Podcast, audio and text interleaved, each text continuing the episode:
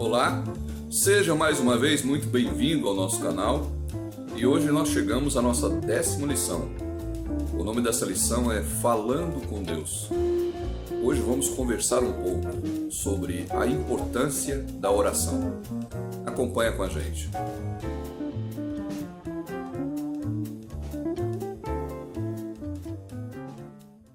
Em nossas amizades, comunicação é essencial. Nós falamos com os nossos amigos e os nossos amigos também falam conosco.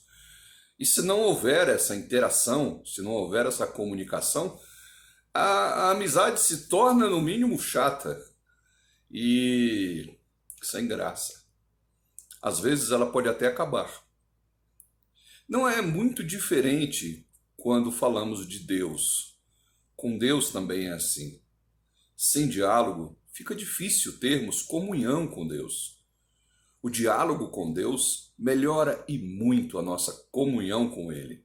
Mas como nós podemos falar com Deus? A resposta a essa pergunta é muito simples.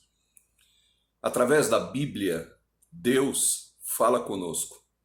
E através da oração, nós falamos com Ele. Por isso, a oração e a palavra de Deus são inseparáveis. É como que se caminhassem juntas no dia a dia da vida cristã. Como filho de Deus, você precisa conversar com o Pai. E o Pai, que já sabe de antemão tudo aquilo que você vai falar, tudo aquilo que você vai pedir, tudo aquilo que você pensa, porque Ele é onisciente, mesmo assim, Ele quer que você converse com Ele exatamente por causa da comunhão. E mesmo que você ache que não sabe orar, experimente. O Pai Eterno terá o maior prazer em ouvir você e responder a sua oração. Quando lemos o Evangelho segundo escreveu Mateus, no capítulo 6 e versículo 9, ali está escrito a quem devemos orar. Portanto, vós orareis assim: Pai nosso, que estás nos céus, santificado seja o teu nome. Essa é a grande inovação da época que Jesus trouxe ao relacionamento com Deus. Uma oração que é dirigida ao Pai. É Jesus quem apresenta Deus como nosso Pai.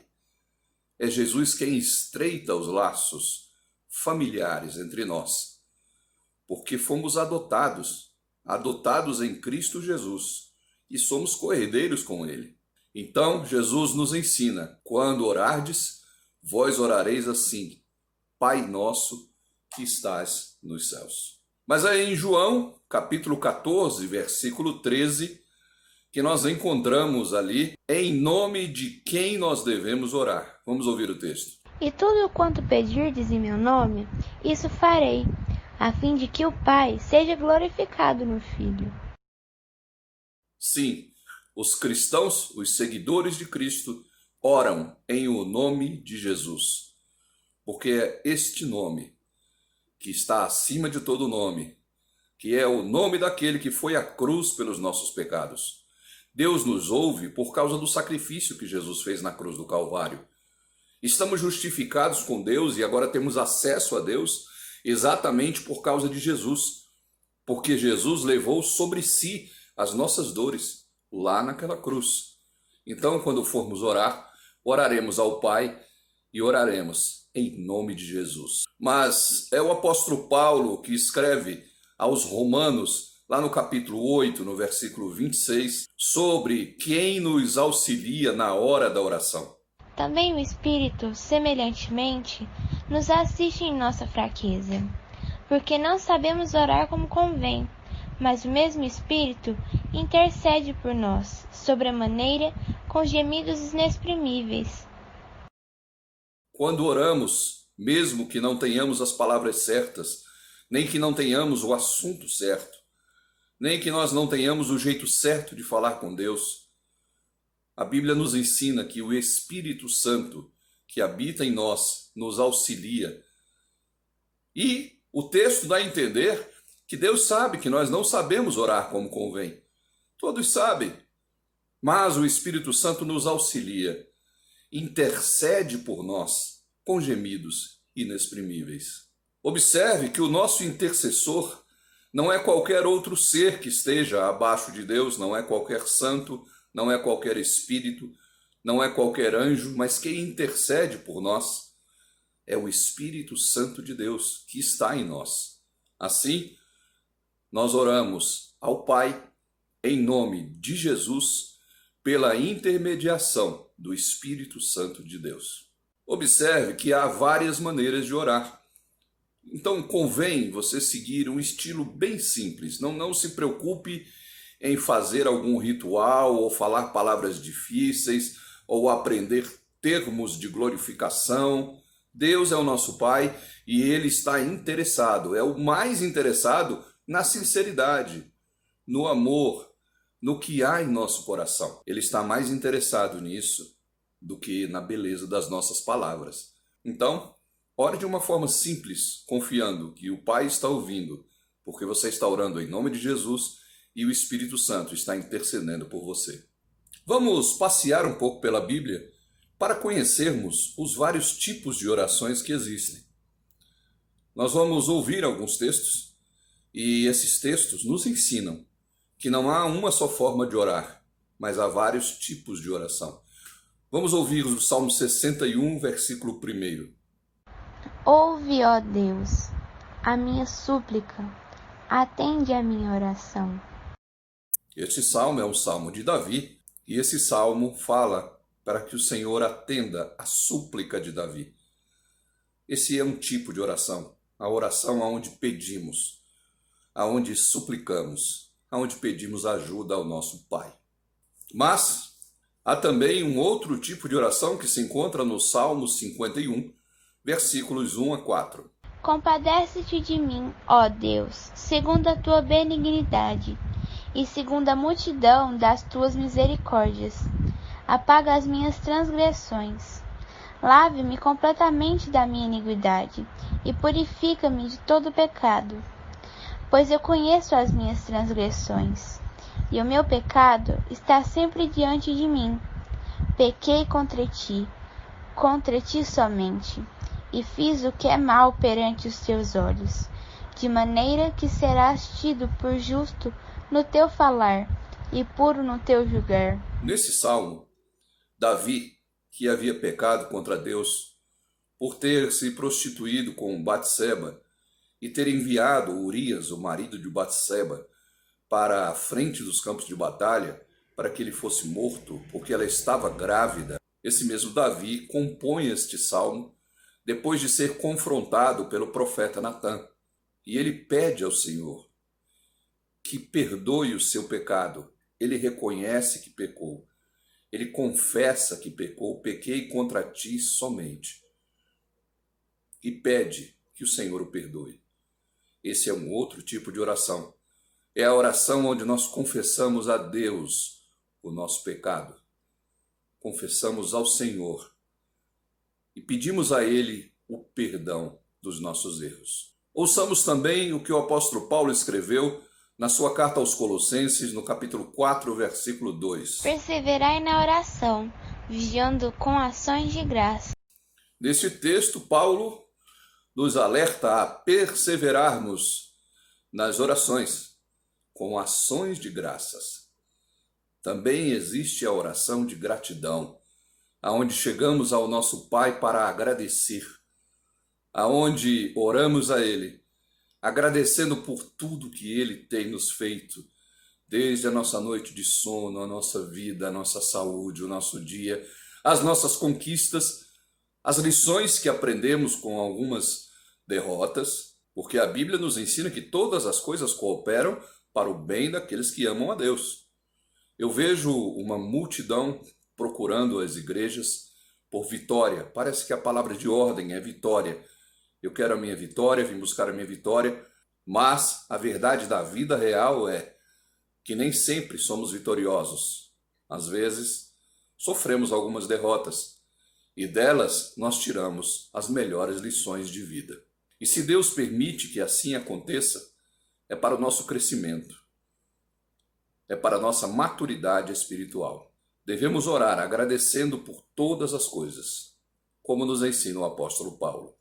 Vamos ouvir também o que escreveu Tiago na sua carta, no capítulo 5, versículo 16. Confessai, pois, os vossos pecados uns aos outros, e orais uns pelos outros, para serdes curados.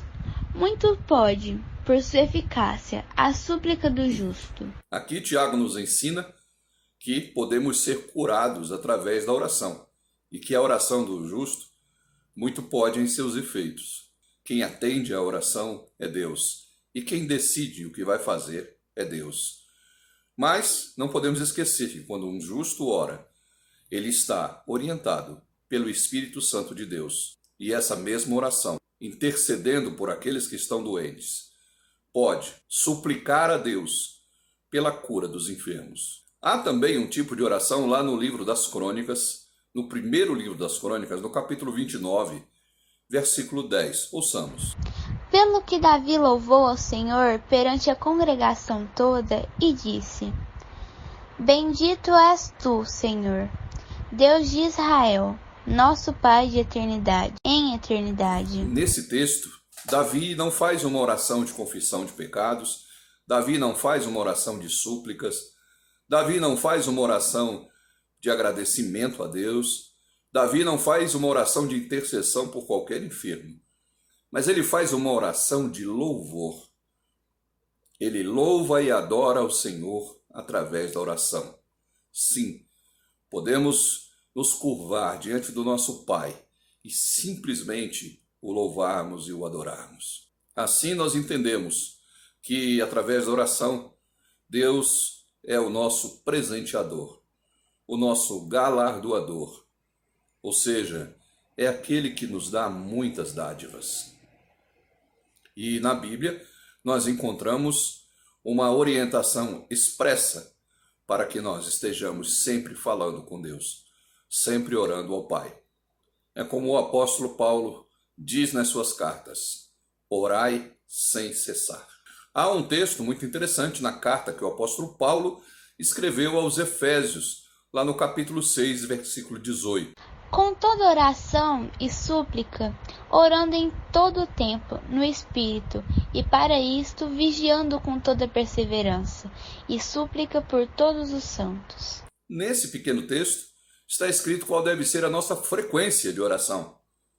Em todo o tempo.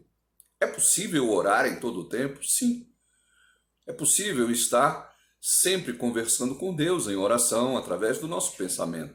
Mas esse texto também ensina por quem nós devemos orar. Por todos os santos, por todos os nossos irmãos, por todos aqueles que são companheiros nossos na salvação, no reino de Deus, na perseverança em Cristo Jesus. No Evangelho segundo escreveu Lucas, no capítulo 23, nos versículos 39 a 42. E, saindo, foi como de costume para o Monte das Oliveiras. E os discípulos o acompanharam. Chegando ao lugar escolhido, Jesus lhes disse: Orai, para que não entreis em tentação. Ele, por sua vez, se afastou, cerca de um tiro de pedra, e de joelhos orava, dizendo: Pai, se queres, passa de mim este cálice.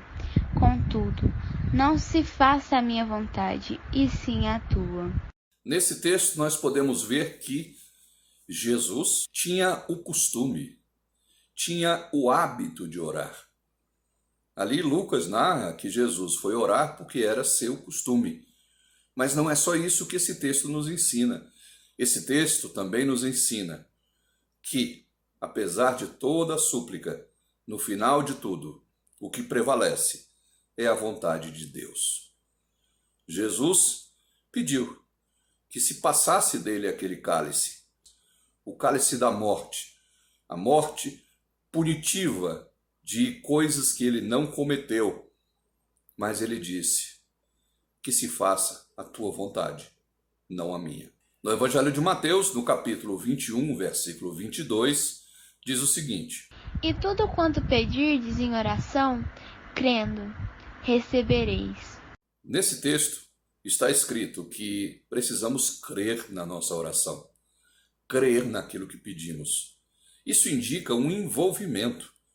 Não é orar como quem repete palavras vazias, não é uma reza, mas é uma oração que evidencia a nossa fé e que faz com que, ao proferirmos esta oração, nós creiamos que ela será atendida. Por isso que lá na primeira carta de João, no capítulo 5, nos versículos 14 e 15, ali está escrito: E esta é a confiança que temos para com Ele, que se pedirmos alguma coisa segundo a Sua vontade, Ele nos ouve. E se sabemos que Ele nos ouve, quando ao que lhe pedimos, estamos certos de que obtemos os pedidos que lhe temos feito. Se crermos naquilo que pedirmos, e se aquilo que estamos pedindo for a vontade de Deus, então nós seremos atendidos. E aqui, particularmente, eu penso que para termos as nossas orações atendidas, nós precisamos orar segundo a vontade de Deus.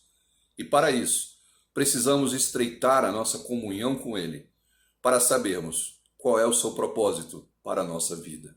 Veja o que aconteceu com o apóstolo Paulo e que ele mesmo narra na sua segunda carta aos Coríntios, no capítulo 12, nos versículos 7 a 10. E para quem não me ensoberbecesse com a grandeza das revelações, foi-me posto um espinho na carne, mensageiro de Satanás, para me esbofetear, a fim de que não me exalte. Por causa disto, três vezes pedi ao Senhor que o afastasse de mim. Então ele me disse: A minha graça te basta, porque o poder se aperfeiçoa na fraqueza. De boa vontade, pois me gloriarei nas fraquezas, para que sobre mim repouse o poder de Cristo. Pelo que sinto prazer nas fraquezas, nas injúrias, nas necessidades, nas perseguições, nas angústias, por amor de Cristo. Porque, quando sou fraco, então é que sou forte. Paulo se encontra com um problema. Ele tem um espinho na carne. Estudiosos têm várias opiniões acerca do que seria esse espinho, mas o consenso mais geral é de que talvez esse espinho na carne fosse uma enfermidade visual. Paulo, nesse texto, está pedindo a Deus que tire essa, esse espinho da sua carne, que ele considera um mensageiro de Satanás para o esbofetear, para que ele não se exalte. E aqui nós já compreendemos o problema. Esse espinho foi permitido por Deus, para que Paulo não se ensoberbecesse. Paulo sabia disso, mas ele pede ao Senhor três vezes para que tire esse espinho da sua carne. Mas Deus não retirou o espinho da carne de Paulo. E Deus disse a Paulo que a graça, a sua graça, era suficiente para que Paulo vivesse bem. E veja a reação de Paulo ao ouvir da boca do Senhor: A minha graça te basta. A reação dele foi se tornar mais humilde ainda, dizendo: De boa vontade, então, eu me gloriarei, eu me alegrarei nas minhas fraquezas, porque quando eu sou fraco, então é que eu sou forte. Ah, se todos nós tivéssemos essa ânima de Paulo, de nos gloriarmos, nos alegrarmos, apesar de todas as dificuldades, apesar de todas as circunstâncias, porque temos em nós a graça de Deus. E essa graça nos é suficiente, porque ela nos leva para a eternidade, ela nos leva ao céu e ela nos mantém firmes na presença de Deus. Assim, quando lemos o Salmo 66, o versículo 20, vamos ouvir esse texto também. Bendito seja Deus, que não me rejeita a oração, nem aparta de mim a sua graça. Nesse texto, o salmista está bendizendo a Deus, está louvando a Deus, porque ele tem a certeza de que Deus não rejeita a oração e de que Deus não aparta de nós a sua graça. E assim, nesse estudo, nós aprendemos que podemos falar com Deus em oração, ouvi-lo através da sua palavra e falar com ele. Através da oração também, nós podemos entregar a nossa vida a Cristo através de uma oração simples, dizendo: Senhor, eu entrego a minha vida a Ti, preciso do Teu perdão e assuma o compromisso de te seguir. Essa é uma oração simples que você pode fazer. Se você ainda não aceitou o sacrifício de Cristo na cruz, se você ainda não aceitou que este sacrifício foi por você, ore todos os dias, crie este hábito, crie esta rotina de oração, sempre lendo a Bíblia, sempre orando, para que você desfrute de todas as bênçãos de Deus, para que você ouça Deus falando com você e para que você experimente tudo que Deus tem de bom reservado para a sua vida. Que Deus te abençoe e até o nosso próximo estudo.